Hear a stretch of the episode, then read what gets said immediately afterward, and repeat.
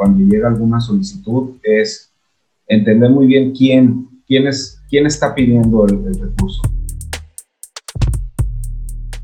El, el, desarrollador de vivienda de interés social prácticamente es un desarrollador que está en peligro de extinción, ¿no? Así lo veo yo. O sea, hay, este, hay casos donde si el punto de equilibrio, vamos a pensar, para un hotel, te sale que requieres una ocupación del 60%, pues estás frito.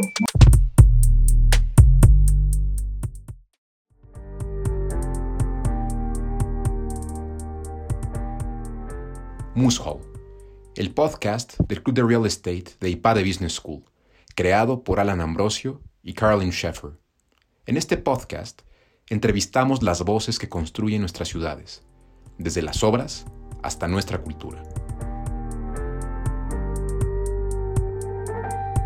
Buenas tardes a toda nuestra audiencia. Eh, tengo el honor de presentarles el día de hoy a Manuel Soto, quien es actualmente el director del área inmobiliaria en Grupo Financiero Banorte.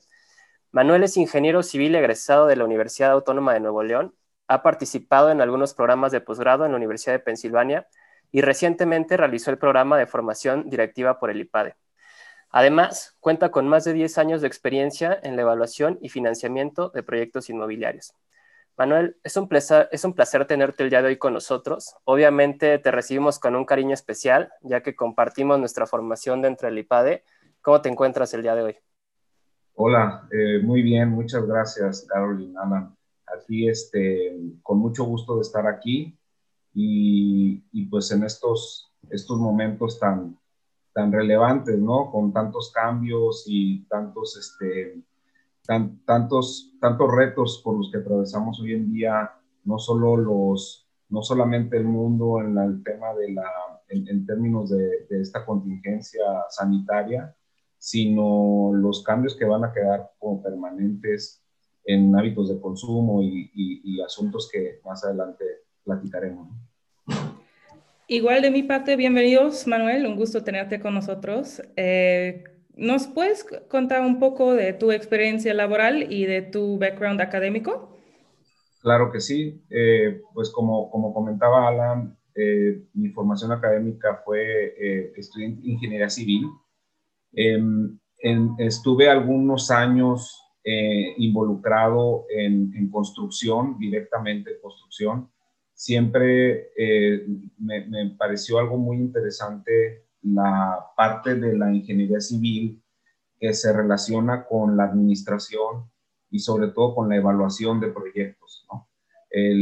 sabemos que en este tema, por ejemplo, en el desarrollo inmobiliario siempre hay, eh, o, por lo general, hay una, una parte importante de la originación del proyecto como una construcción y, me interesó mucho eh, eh, la parte de los elementos, los factores que se involucran para poder llevar a buen término un proyecto de este, de este, eh, de este tipo, no solamente en la parte constructiva, ¿no? sino como un negocio de marcha. Entonces, así fue como después de la carrera me, me, puse a, estudiar ahí una maestría en administración de negocios, eh, empecé a, ver un poco más de, finanzas. De hecho, obviamente influyó mucho en mí el haber entrado al banco. El, banco tiene dentro de sus muchas áreas, ¿no? es, un, grupo financiero muy grande, pero hay una parte que, se refiere a las bancas especializadas, le, llaman, le llamamos internamente, que es, eh, por ejemplo, la parte de agronegocios, ¿no? el financiamiento del sector primario, hay una parte de, financiamiento al sector turismo y otra parte que es a, la parte, eh, al financiamiento del desarrollo inmobiliario, ¿no? Entonces, en, esa área, que es en la que estoy yo, ¿no? En la parte de desarrollo inmobiliario, el, parte de del análisis que hacemos involucra eh, una proyección financiera, ¿no? Entonces, así fue como estuve. Posteriormente, eh, estuve en la Universidad de Pensilvania en un programa de banca, después, este, y después en el IPARE, que yo creo que es el, el, curso más relevante ¿no? que he hecho eh, eh, de manera reciente, fue terminar con IPARE, que de hecho me, me, tocó concluir ya de manera virtual, ¿no? porque nos tocó el, el, confinamiento por ahí del mes de marzo y si mal no recuerdo, el programa se terminó en junio del año pasado. Pues más o menos es eso, ¿no? El, en la parte académica y profesional, pues les decía, prácticamente estuve eh, cinco años dedicándome a, a, actividades relacionadas con la construcción, este, algo, de, algo de obra civil, algo de este, mantenimiento industrial y, y, en, el, en, la parte del banco, eh, como, como estando en el área inmobiliaria, tengo cerca de 10 años y ahí hubo una pequeña interrupción, vamos a decirlo así, entre mi carrera, porque estuve tres años también en el área de riesgos, ¿no? Pues otra área también sumamente interesante de, de, la medición del riesgo, ya no solo proyecto, ¿no? Sino este, otros aspectos ya regulatorios, este, del balance de la misma empresa e incluso en otras actividades. Claro. Manuel, creo que es bien interesante cuando uno está, por ejemplo, en campo, ¿no? En, el tema de la construcción y una vez que pasamos al espacio de, bueno, ahora formo parte de la banca, pues los proyectos se vuelven sumamente diferentes, ¿no? Los zapatos se cambian. En este sentido, esa transición, eh, ¿tú cómo la viviste, no? Una vez que ya estás trabajando en el banco, ¿cómo se ve el desarrollo inmobiliario desde Banorte? Bueno, muy interesante pregunta. La realidad es que mientras estuve en la parte constructiva, la única preocupación que tenías cuando, tienes un enfoque de estar en campo, pues es que la obra se termine, Este, que se termine en tiempo, que se termine en presupuesto y la parte del riesgo negocio, el riesgo performance del proyecto, pues realmente era algo que no te preocupaba, ¿no? O sea, era más bien asegurarte de que contractualmente tuvieras bien amarrado todo, tuvieras tus presupuestos bien definidos, tu proyecto ejecutivo bien definido y obviamente tus licencias o todo lo necesario para poder llevar a buen término la construcción. Y cuando llego al banco me doy cuenta que si bien el riesgo construcción es sumamente relevante, muy, muy relevante, ¿no? La verdad es que eso, una vez que se termina la construcción, apenas inicia lo bueno, ¿no? Que es que el negocio funcione, ¿no? Este, y que opere de manera en la que fue, eh, en, la que fue pensado de inicio. Sobre todo porque vamos a pensar en, un proyecto tipo inmobiliario, ya sea un fraccionamiento, un hotel, un centro comercial, el tiempo que se lleva desde que empiezas a buscar la tierra hasta que terminas la obra, pues muy probablemente te vas a llevar tres años, ¿no? Y en tres años, pues, quién sabe cómo son las cosas con respecto a, a, cómo fueron planeadas de inicio. Parece que con toda tu experiencia tuviste chance de ver a toda la industria casi, casi 360 de grados, ¿no? Entonces, con esa experiencia, ¿cómo ves a la industria de bienes raíces en México específicamente? Bueno, es, es una es una industria, es un, es un sector que está eh, en una, digamos así, en una buena etapa de maduración. Eh, hay, hay negocios ya sumamente consolidados, negocios eh, y sectores ya muy, muy consolidados. Ahorita estamos, si bien estamos pasando por un momento muy retador, ¿no? lo comentábamos al inicio, el, eh, la, contingencia sanitaria, que todavía no termina. La realidad es que si bien cada, cada día parece que damos un paso adelante y ya vemos, ya vemos este, más, más este, eh, eh, resuelto, por decir así, el problema de, la parte sanitaria, la contingencia sanitaria,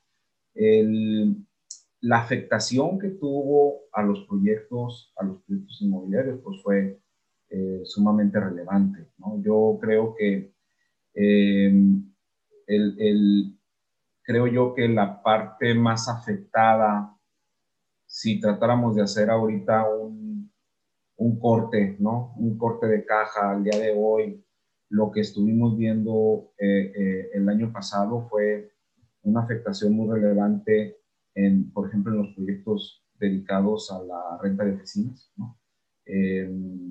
ese, ese, eso que vimos ahí le seguiría yo y pensando en que vamos en un orden de mayor oficinas es un reto bien, bien importante. O sea, ahí sí creo yo que es donde va a haber hábitos eh, o, cambios en los hábitos de consumo más relevantes. No va a desaparecer el, el, negocio, definitivamente no creo que desaparezca, pero sí le vienen muchos retos de adaptación, ¿no? De ahí yo creo que los que le siguen eh, es los centros comerciales, ¿no? Este, la mayoría de los centros comerciales a la hora de hacer también este cierre de actividades no siendo esenciales, etcétera, hubo una, una, problemática seria con los inquilinos de los proyectos de centros comerciales. Igualmente, siento que no, que se van a recuperar, eh, o sea, no, no va a ser complicado su recuperación, sobre todo porque los centros comerciales más importantes en el país funcionan también como como este, áreas de, de, esparcimiento, ¿no? O sea, la gente no solamente busca ir a un centro comercial para ir a comprar algo que necesita e irse, ¿verdad? Que es lo que pareciera que, que, que ya se modificó con, la, con el e-commerce, ¿no? Sino la gente trata de ir, va a un centro comercial también pues para pasar un rato, un, un, momento familiar o, o, ir a darse una vuelta o algo, ¿no? Entonces, eso, siguiendo con el listado, más o menos es oficinas, este, el centro comercial. Después, yo creo que el más afectado es el hotel de ciudad, que va algo, va algo amarrado a lo que platicábamos ahorita de las oficinas, ¿no?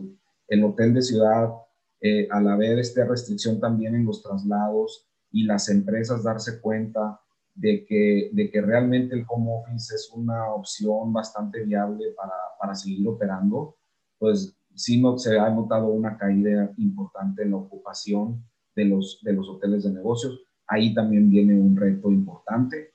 Eh, ese, ese no, no sé, hay, hay que, seguramente surgirán innovaciones que veremos en los siguientes meses de qué hacer con eh, proyectos que a lo mejor ahorita van a estarse viendo afectados por ocupaciones bajas, ¿verdad? Este, eh, a, a, ver qué transformación vendrá, pero ahí hay una afectación los hoteles de playa también, ¿no? La parte del turismo este, de esparcimiento, pues hay una afectación importante, otra vez, por, la, por la, eh, las restricciones de movilidad. Sin embargo, ahorita con, con, con, estas aperturas paulatinas que hemos estado viendo, creemos que va, va, van, a, van a recuperarse pues relativamente pronto, ¿no? Hay quien dice que la caída en ocupaciones que se ha dado en los hoteles de playa se estarán recuperando tal vez por ahí del 2023, ¿no? Si partimos, digo, son dos años que pareciera mucho, pero si partimos del impacto que tuvieron los hoteles, donde prácticamente estuvieron en ocupación seria, en, ocupación a, a, a, 0% eh, durante un par de meses, pues la verdad es que la, la recuperación yo creo que es adecuada, ¿no? Eh, por último, y en los últimos dos que les diría yo en, en términos de afectación, pues está la parte de vivienda. Eh, vivienda es, es un, una parte muy relevante del desarrollo inmobiliario, ¿no? Sabemos que por el puro bono demográfico en, en, en México tenemos una demanda potencial que ha estado insatisfecha desde hace varios años. Y ahorita a pesar de la contingencia, con lo atractivo que tienen, ahorita están las tasas de interés para los créditos hipotecarios y que la banca en general ha estado muy, eh, eh, muy activa en la colocación de créditos hipotecarios, la verdad es que logró que el año pasado fuera eh, prácticamente el único, el único, vamos a decir así, la única área de negocio en la banca a nivel nacional que tuvo un, este, que tuvo un crecimiento incluso ¿no? en, en, colocación de hipotecas. Entonces, por último, yo diría, el que va, creo yo que va a sufrir menos, al menos hasta ahorita parece así, incluso pareciera que va a ser el, el, el ganador, ¿no? Es la parte industrial. Eh, otra vez, al haber esta, esta pandemia que, que alteró este, y complicó mucho la parte logística de, de las mercancías y del comercio, etcétera, pues eh, pareciera que México, por su ubicación estratégica este, en, la, en, la, parte norte del país, con, con, la colindancia con Estados Unidos, pues va a tener una demanda todavía mayor ¿no? por espacios eh, o por parques industriales y ahí, y ahí pues pareciera que hay muchas oportunidades. Entendiendo ya con esto que nos comentas, creo que la posición en la que estamos ahora, y no sé si nos puedes explicar un poco más a fondo la relación, ¿no? Esta relación eh, súper estrecha que tiene el desarrollador con la banca. Perfecto, claro que sí. Eh, pues mira, la relación de la banca con los desarrolladores inmobiliarios en general, pues data de muchísimos años atrás, es, es muy estrecha, tú mismo lo decías. Eh, al ser la, el desarrollo inmobiliario una actividad que es muy, eh, que sus requerimientos de capital son sumamente importantes, ¿no? Hacer un proyecto requiere de muchísimo dinero, y a, veces por las métricas que hacen sentido a esta evaluación de proyectos, eh, em, a la evaluación de un proyecto inmobiliario, pues busca tener una, eh, una mezcla entre capital y deuda eh, que te haga más, más rentable tu proyecto mismo, ¿no? Entonces, la banca es bastante activa. Yo creo que la mayoría de los, de los bancos en, su en sus portafolios tienen participaciones importantes a todo tipo de proyectos. Lo más interesante aquí, en mi opinión, es cómo eh, el, dependiendo de la actividad, dependiendo de la ubicación, eh, del mercado objetivo, etcétera, los financiamientos disponibles tienen cierta variación. ¿no? Les diría, por ejemplo, un proyecto de largo plazo eh, que lo que va a generar es eh, flujos por producto o por concepto de rentas eh, por el uso y aprovechamiento del activo, del inmueble, ¿verdad? Esos son créditos de largo plazo, son créditos simples, generalmente tienen la garantía hipotecaria del, terreno y el proyecto que, se va a, construir, ¿no? Este, hay figuras, por ejemplo, de un, de, de, un fideicomiso donde pueden entrar los recursos producto de estas rentas y de ahí pues hay una cascada de pagos que entre otras cosas pues sirve la deuda, ¿no? ¿Qué proyectos entran en este, en, este cajón que les acabo de comentar? Pues entran los centros comerciales, ¿no? Donde la fuente de pago del crédito son el arrendamiento de los locales, eh, un hotel donde la fuente de ingresos es la renta de, los, de las habitaciones por concepto de hospedaje, eh, un proyecto de oficinas, lo mismo, ¿no? Alguien que use un espacio, una superficie para, para tener ahí su centro de trabajo, igual los parques industriales, ¿no? La parte, eh, eh, por ejemplo, la vivienda. En, en, México lo más común, lo más común es hacer proyectos de vivienda para venta. Si bien hay algunos proyectos muy interesantes de renta de vivienda, donde tú construyes el, el, el, el edificio y, al 100% lo destinas a renta. Lo que hay eh, eh, en la parte de, vivienda, lo más común es el crédito puente. Crédito puente es, es, es un crédito que no es de tan largo plazo. Ahí manejamos, eh, y en general se manejan plazos máximos de 60 meses, y, y pero, pero hay algunos de 24, ¿no? 24 60 meses igualmente tienen una garantía hipotecaria, te quedas con el terreno donde, donde van a desarrollar la construcción, eh, evalúas y, le das un financiamiento que va en función al valor de venta de la vivienda. Es un porcentaje que generalmente está alrededor del 60% del valor de venta. Eh, y vas entregando los recursos conforme va avanzando la obra o, conforme el proyecto los va requiriendo. Otro punto importante es que generalmente el, recurso de los bancos va dirigido a la construcción. ¿Qué quiere? Y, esto no solamente es de vivienda, ¿eh? también cuando es otro tipo de proyectos como los que comentamos ahorita, también generalmente el financiamiento es una parte del costo y, y del costo del proyecto y el financiamiento va dirigido a la construcción. ¿Qué quiere decir esto? Que, por ejemplo, un desarrollador que quisiera apoyarse con financiamiento tendría que eh, contar ya con un terreno, un terreno eh, libre de gravamen, sin alguna reserva de dominio, para que el banco pueda eh, tomarlo como una garantía hipotecaria.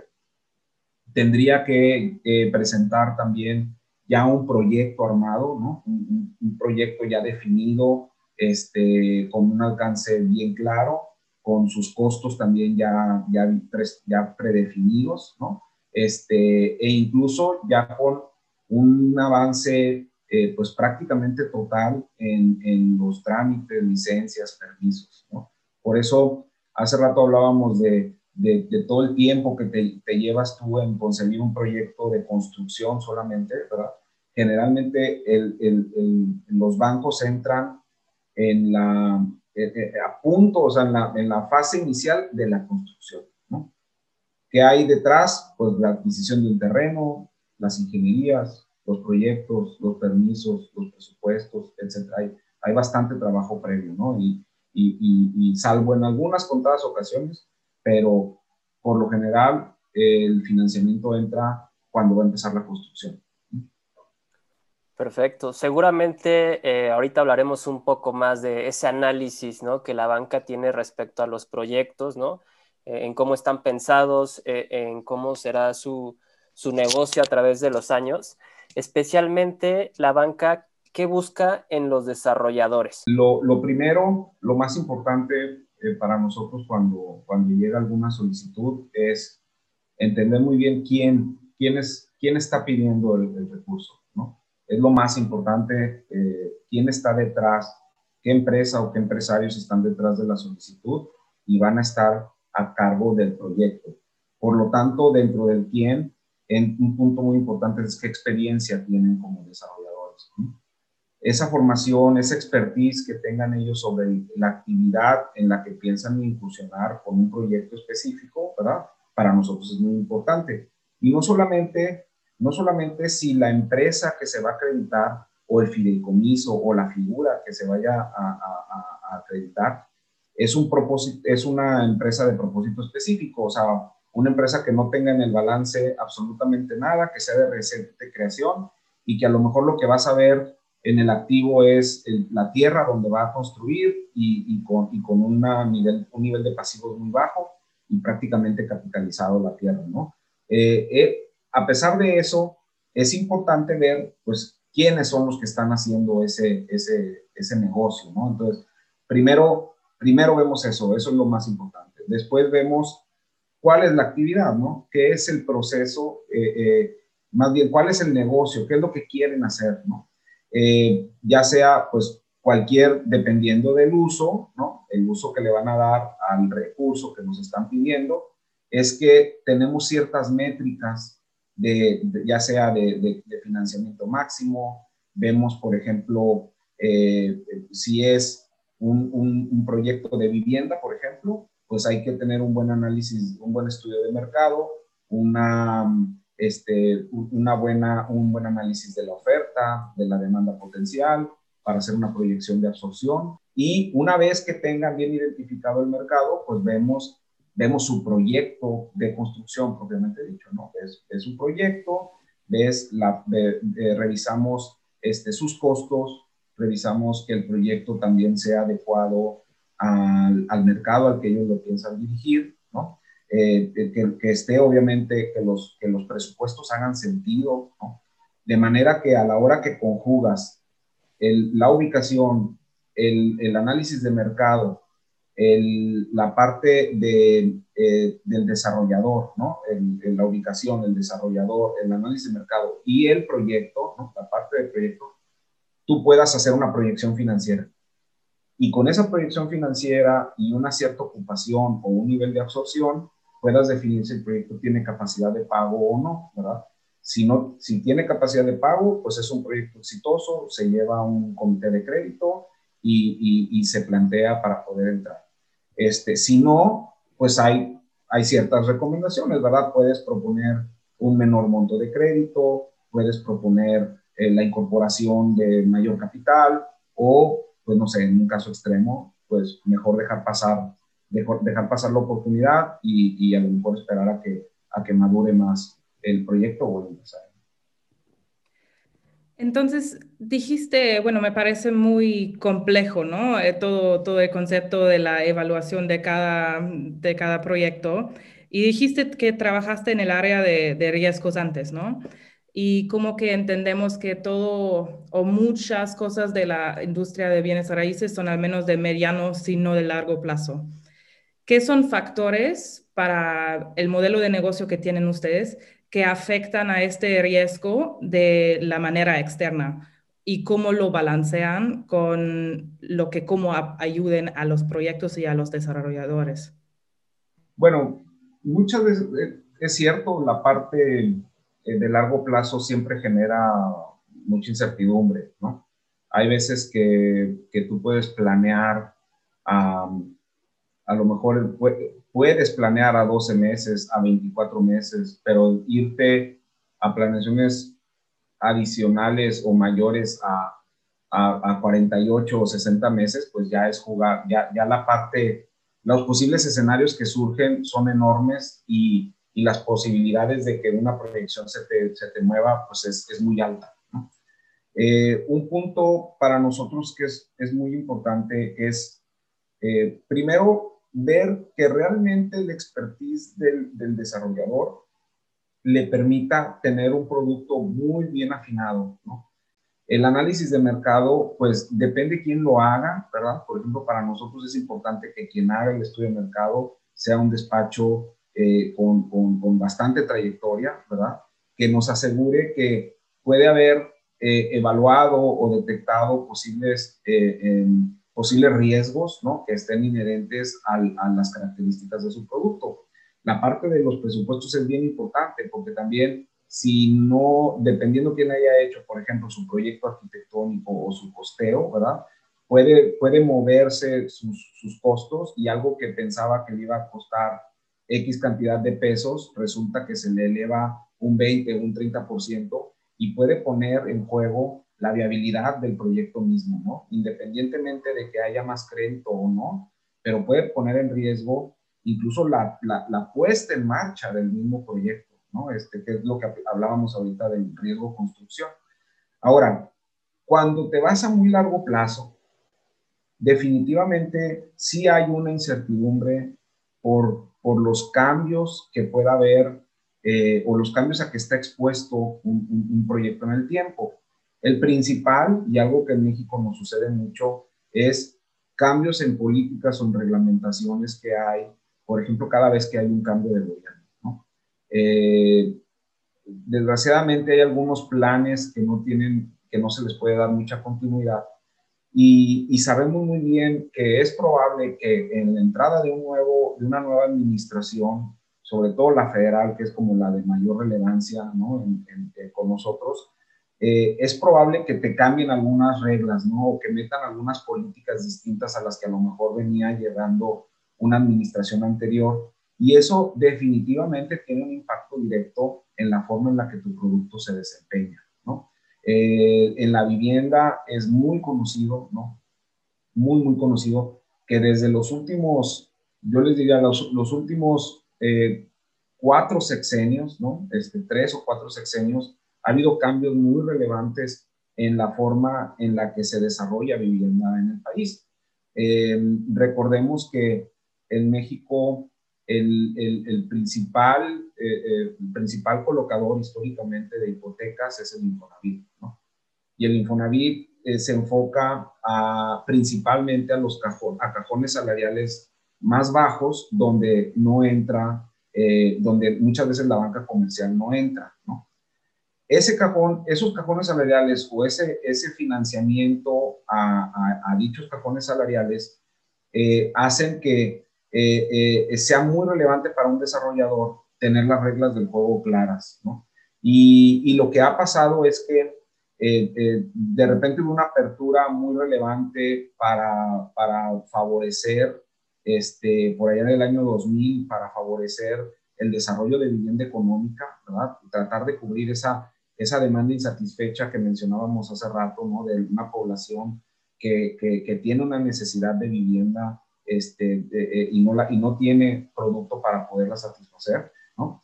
Desde ahí que se dio un, buen apoyo, se creó una figura, por ejemplo, de un subsidio, ¿no? Es un subsidio para lograr que un trabajador pueda adquirir una vivienda, ¿verdad? Este, y eso definitivamente fomentó bastante la, la, la construcción de vivienda de interés social porque, eh, porque sabía que había, había una demanda insatisfecha, pero una demanda con capacidad de pago o capacidad de endeudamiento como para adquirir una, una, una vivienda. ¿no? El tema es que, para no extenderme mucho, eh, por unas, algunas políticas que fueron buenas y otras que a lo mejor pudieron haber sido mejores, la verdad es que en cada cambio de sexenio se fueron ajustando, ajustando, ajustando las políticas. De manera que al día de hoy, ¿no? Al día de hoy, después de haber pasado por un momento crítico en el desarrollo de, de vivienda económica en el país, por ahí del año 2012, 2015, más o menos, ¿no? Este, hoy en día, hoy en día, el, eh, con otro nuevo cambio que se hizo, una, una eh, eh, prácticamente desapareció este apoyo en forma de subsidio que les comentaba yo que se le daba a los, a los adquirientes de una vivienda, pues el, el, desarrollador de vivienda de interés social prácticamente es un desarrollador que está en peligro de extinción, ¿no? Así lo veo yo. O sea, no hay tanto, no, los incentivos no están alineados como para que calidad de, de vivienda necesita buena calidad de vida y necesita un producto, un producto bueno para, para, para residir, ¿no? Eh, ahorita casi no hay, la mayoría de los desarrolladores se están volteando a la vivienda de mayor valor, ¿no? La parte donde entra eh, la, banca comercial, ¿no? Y están dejando desatendido un segmento. Eh, ¿por, qué ¿Por qué se van a la vivienda, en mi opinión, se van a la vivienda de mayor valor porque es un poco más noble en términos de márgenes, te deja un poco más de recursos, este, y, y, no neces y puedes hacer proyectos más pequeños. La realidad de las cosas es que también un proyecto de vivienda económica eh, tiene que ser de volumen, porque los márgenes son más pequeñitos. ¿Qué es lo que hace que sea de volumen? Pues que necesitas un proyecto más grande y por lo tanto un proyecto donde requieras de mayor tiempo. Y ahí es donde entra, Carolina, la parte de, las, de, la incertidumbre de largo plazo. Ahora, para, para, cerrar la idea de lo que me preguntabas, nosotros cómo, cómo medimos ese riesgo, cómo tratamos de mitigar ese riesgo relevante que representa los cambios de políticas, de hábitos de consumo, etcétera, pues bajando los niveles de apalancamiento. La verdad es que no hay más. O sea, de un proyecto, a lo mejor si vemos ahorita, por ejemplo, que estamos en momentos de incertidumbre bastante eh, eh, eh, en la parte de qué hábitos de consumo van a, van a persistir, qué cambios va a haber, etcétera.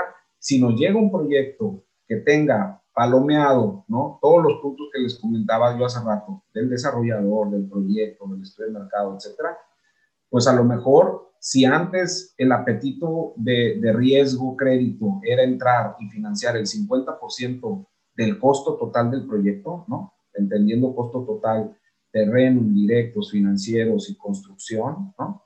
Este, si antes financiamos el 50%, pues a lo mejor ahorita prestaremos el 30%, ¿no? Y si, y si el, el, plazo normal era irte a 10 años o a 15 años, pues a lo mejor ahorita no, no llegaremos más que a 7 o, o, o, a, o a 5 con un con, con, este, con algún balloon payment, ¿no? Este, de manera que en cinco años tú puedas volver a revisar el proyecto y sepas si le das un poco más de unos, un, periodo igual, ¿no? Posterior, etcétera. Entonces, toda esa incertidumbre siempre se ve reflejada, Caroline, en el apetito de riesgo de, de, la banca, ¿no? Este, y por lo tanto, la primera reacción es a contraerte, hacerte más conservador. Si le entras, le entras con poco, y, en el menor plazo eh, eh, necesario. Manuel, justo en, esta relación que nos comentas, en donde el banco pues mide bien las balas, ¿no? Mide también bien el tiempo.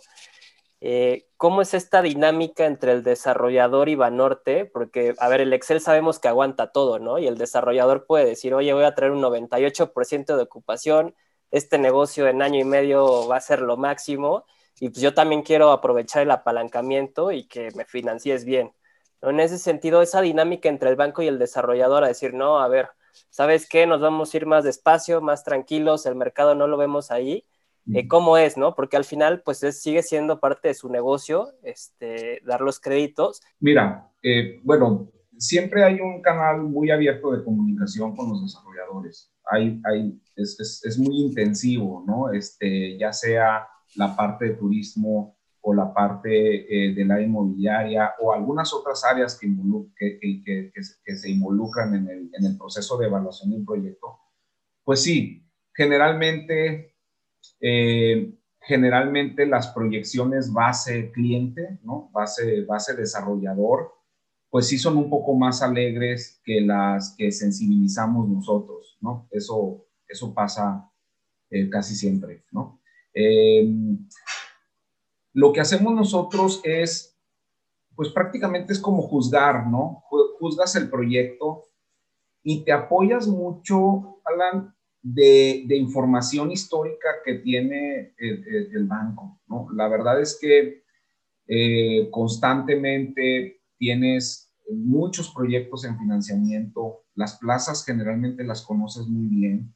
Eh, de hecho, entrar a una plaza, o sea, una ciudad, donde no hay un antecedente institucional, ¿no? un antecedente del banco, de cómo es la dinámica del lugar, la verdad es que es, poco menos que imposible, ¿no? Es, es, muy difícil que te animes a entrar a una ciudad que no conoces, ¿verdad? Como para apostarle o apoyar a un proyecto, no es, es muy difícil entrar. Cuando entras al proyecto es porque seguramente ya tienes una historia atrás, sabes cómo se comportan conoces a lo mejor los máximos de ocupación, ¿no? Ahorita que usabas todo el ejemplo de, de alguien que llegaba con una ocupación del 98% en su proyección, pues la verdad es que tenemos mucha información que nos puede decir, oye, pues no, va a ser, va a ser muy difícil que llegues al 98, o, o sí puede que llegues al 98, pero no a las tarifas que, que estás proyectando, ¿no? Que eso también, también es otro, eh, otro ajuste que tienes que hacer.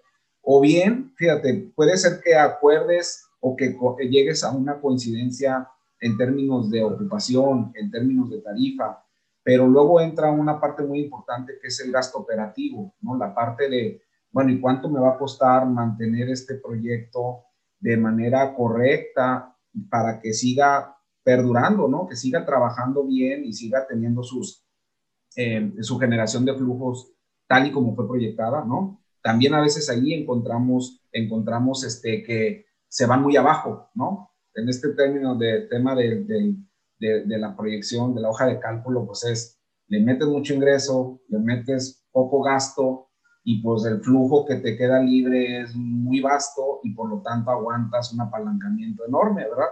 Este, bueno, eso definitivamente y siempre con mucha información, ¿verdad? Es que nosotros modelamos, sensibilizamos y, tratamos de hacer una proyección pues lo más este, cercana a, la realidad posible. ¿no? Eh, ahora hay un punto muy interesante que les quiero comentar ahorita. Cuando las cosas están funcionando normalmente, te ayuda mucho irte a la, irte a la historia, ¿no? Por ejemplo, vamos a hablar, un, un proyecto que nosotros realizamos en el 2019, ¿no? tenías varios años de comportamiento, de crecimiento sostenido en muchos indicadores, de cierta estabilidad, que te permitía echar mano de los datos pasados, ¿no? Llega el 2020 y haz de cuenta que te quedaste sin información, ¿no? Se acabó la información porque todo lo que tenías antes, pues no sabes si algún día regresará. Un ejercicio muy eh, eh, eh, que, que se hace en ocasiones y que ayuda mucho a la toma de decisión es modelar tu proyecto en punto de equilibrio, ¿no? Es cuál es la tarifa o la ocupación mínima necesaria para que yo pueda operar, servir deuda, pagar impuestos y prácticamente quedarme ahí, ¿no? Haciendo esa proyección, te das cuenta si realmente te la puedes jugar o no, ¿verdad? Hay, hay, hay, este, hay casos donde si el punto de equilibrio vamos a pensar, para un hotel te sale que requieres una ocupación del 60%, pues estás frito, al 10%, al 15% de ocupación. Entonces, ya de por sí hablar de un 60% de, de ocupación de un hotel es sumamente retador, ¿verdad? En condiciones normales. Si eso te arroja tu punto de tu, análisis, punto de equilibrio, pues estás muy cuesta arriba, ¿no? Muy, muy cuesta arriba. Manuel, acá siempre tratamos de entender un poquito más de la persona detrás del puesto, ¿no? Entonces, em, para ti personalmente, ¿cómo defines tu rol dentro del equipo, dentro de Banorte y especialmente qué son tus retos personales diarios? Bueno, creo que la posición en la que me encuentro yo ahorita es bastante, es como de facilitador, ¿no? Em, tienes que estar eh, al pendiente de un equipo este, que en formación profesional, como lo comentamos ahorita, ¿no? Todos son o somos eh, ingenieros civiles o arquitectos y nos movemos todos los días en un ambiente de, financieros, ¿no? Este, eh, dice por ahí un, buen amigo en el banco que, que luego la, la, comunicación entre los, los vaqueros y los banqueros es, es difícil, ¿no? O sea, porque nosotros vemos las cosas de una forma y, a lo mejor la parte financiera no siempre se empata y, por, por, increíble que parezca, hablar el mismo idioma, pues no, no, no, siempre, no siempre se entienden las cosas igual, ¿no? Cuando decimos algo nosotros, este, algo bien, bien, este, eh, bien común que, que, sucede, por si alguno de los que nos escucha eh, está más enfocado a la construcción, ¿no? Cuando, cuando hay un anticipo, por ejemplo, ¿no? tú entregas un anticipo en la obra y, y, y, ese anticipo lo vas amortizando con el tiempo en función a las estimaciones de avance, etcétera. Y cuando nosotros hablamos de amortizaciones adentro del banco, ¿no? Pues se refieren a, pagos del crédito, ¿no? Una amortización generalmente se refiere a abonos de capital que le haces tú al, al crédito. Entonces, hay terminologías, ¿verdad? Que, que pues como que no son, no son este, coincidentes y, y, generan ahí un, un, problema, ¿no? Entonces, eh, Caroline, lo que, lo que yo pues muchas veces tengo que hacer es tratar de asegurarme de que mi equipo tenga las herramientas necesarias para poder hacer bien su trabajo, ¿verdad? Este, la verdad es que es un equipo sumamente profesional, es, tienen muchísima experiencia y ellos saben muy bien su chamba. Ahora, un día a día o los retos que, se nos presentan día a día en, en mi actividad, pues mira, es eh, constantemente hay, hay reuniones con nuestro cliente interno y cliente externo. ¿no? ¿Quién es nuestro cliente interno? Las áreas de negocio, las áreas de riesgo, que son los que se encargan, el área de negocios es la que se encarga de atender de manera directa a los clientes, ¿no? Nosotros, al ser un área, somos un área staff, nosotros evaluamos la información y, y muchas veces en, esa comunicación que les decía yo ahorita, ¿no? De hablar en, el mismo lenguaje, sí es muy necesario que estemos en comunicación con el área de negocios, con el área de riesgos, ¿no? Para poder transmitirles qué virtudes, este, eh, eh, eh, qué, qué riesgos le vemos a alguna solicitud en particular y tratar de ir todos buscando el mismo objetivo y sabiendo que el proyecto al que les vamos a entrar o le pretendemos entrar, cumple con lo necesario de, eh, eh, del apetito de riesgo que, tenemos de manera institucional. Ese es uno. La parte del cliente externo, ¿no? Pues igual, hablar con el cliente, ahorita como comentaba Alan, ¿no? Eh, ¿cómo, ¿Cómo conciliamos esa proyección del cliente, ese requerimiento de, de, de, financiamiento contra lo que vemos nosotros. Entonces hay que hablar mucho, también me toca participar mucho en reuniones con clientes eh, eh, eh, muy seguido, ¿no? Cada tercer día hay una participación, en, tengo participación en comités de crédito, ¿no? Es, el comité de crédito, pues es un órgano facultado al cual le llevas las solicitudes, le llevas el análisis, este, toda, la, toda la parte del, del, del, del, expediente de crédito, por decirlo así, ¿no? El estudio de factibilidad, se lo presentas y ese ese órgano facultado pues toma la decisión de si entramos o no entramos al riesgo, ¿no? Entonces participo mucho en comités de crédito, este, igual en, en, seguimiento a la administración del portafolio, ¿no? La calidad del portafolio, está revisando constantemente nuestros KPIs, ver que los proyectos estén comportándose como lo planeamos y si no lo planeamos, ver a qué se debe, entender si si, si es necesario hacer un ajuste, este, hablar con el desarrollador para ver por qué se le están cayendo las ventas, o por qué no ha vendido, o por qué eh, la construcción no está avanzando como, había sido previsto, ¿no? Eso también es, es, es muy común, ¿no? Es un seguimiento constante, eh, pues a nivel nacional, ¿no? Excelente, Manuel. Eh, un poco quisiéramos hablar eh, del tema de la cultura organizacional de Banorte y específicamente tú qué características buscas eh, en, los trabajadores o en las personas que forman parte de tu equipo, porque obviamente nosotros que somos MBAs ya en un rato más estaremos de salida y todas estas entrevistas nos ayudan también a nosotros a también ir moldeando nuestro perfil, ¿no? ¿Qué es lo que tú estás buscando en tu equipo de trabajo? Eh, claro que sí. Mira, eh, la cultura organizacional, yo te diría, es muy, está muy centrada en el colaborador, ¿no? En, la persona. Ahora, ¿qué, ¿qué, busco yo? Mira, eh, hay que, aunque suene así un poco trillado, ¿no? Pero, pero yo sí busco mucho actitud, ¿no? Este, la, la disposición, eh, no necesariamente eh, me gusta alguien con mucha experiencia, ¿no? Sé que el área eh, parece de inicio compleja, ¿no? Cuando algún ingeniero o, algún arquitecto le empiezas a decir que vas, vas, a evaluar un flujo de efectivo, ¿no? Pues como que se hace para atrás, ¿no? Y, y, empieza a dudar de, de, lo que es el trabajo, ¿no?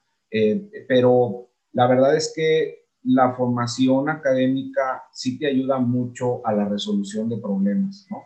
Y esa resolución de un problema influye mucho en la, actitud con la que entres a ver el problema, ¿no?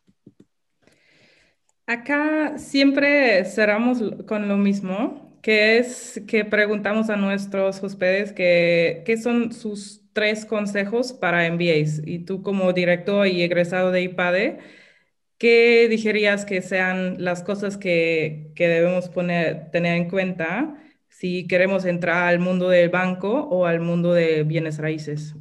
Em, creo que una recomendación es, eh, si les gusta el desarrollo inmobiliario, entren, ¿no? Sea lo que sea, lo que sea que les guste, ¿no? Si es la parte de análisis financiero, o si es la parte de desarrollo propiamente dicho, ¿no? Como desarrollador propiamente dicho, es entren sin miedo, es, un, es una actividad muy competitiva, muy, muy competitiva, es compleja, sí es, sí es compleja. Tú, eh, eh, por ejemplo, ahorita que, comentábamos sobre el MBA, ¿no?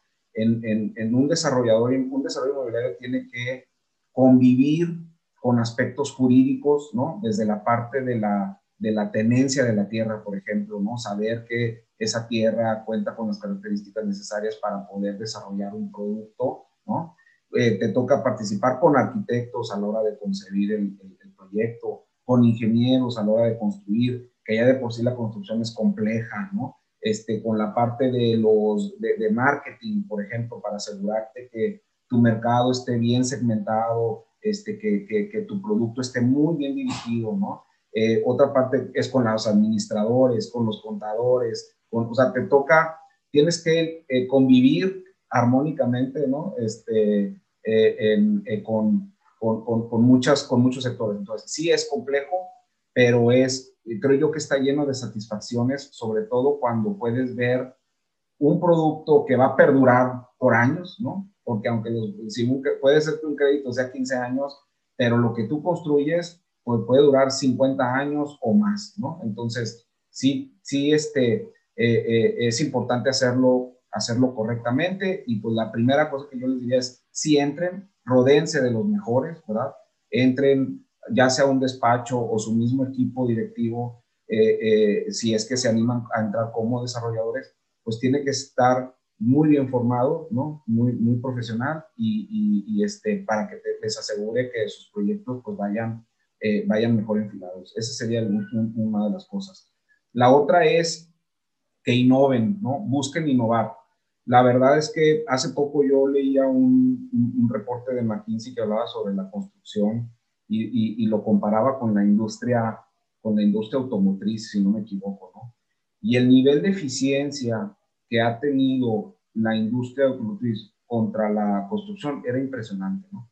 La, construcción sigue siendo una actividad, y no solo la construcción, ¿eh? lo que hay alrededor, incluso del desarrollo inmobiliario, ahorita les doy algunos ejemplos, pero la construcción todavía es muy artesanal, ¿no? O sea, tú sigues haciendo, la mayoría de las cosas se tienen que hacer en, en, sitio, ¿verdad? O sea, tú tienes que tener gente que en ese momento hace una pieza que va a llevar tu, tu construcción, es manual, es artesanal, hay muy pocas cosas, este, muy pocos elementos eh, que se, se, hacen prefabricados, ¿no? Hoy en día hay algunas opciones, hay, elementos estructurales, hay elementos de fachada, este, que son prefabricados y que te aseguran tener, por ejemplo, altos niveles de calidad, puedes hacerlos al mismo tiempo por no estar haciéndolos, eh, en, eh, o sea, pueden ser paralelos y no uno tras otro, ¿verdad? Como es hoy en día, donde pues si no haces una cosa no puede entrar otra persona a trabajar, pero toda esta parte de la innovación en términos de sistemas constructivos, pues definitivamente traten de implementarlos. Otro muy importante es aprovechen el PropTech, ¿no? Toda la parte de, digitalización eh, o de aprovechamiento de la tecnología para hacer más eficiente nuestro, eh, eh, o sea, el sector, el negocio, el desarrollo inmobiliario, también es muy importante que generen esos cambios, este, que, que, sean disruptivos, ¿no? Que vengan a cambiar los usos y costumbres.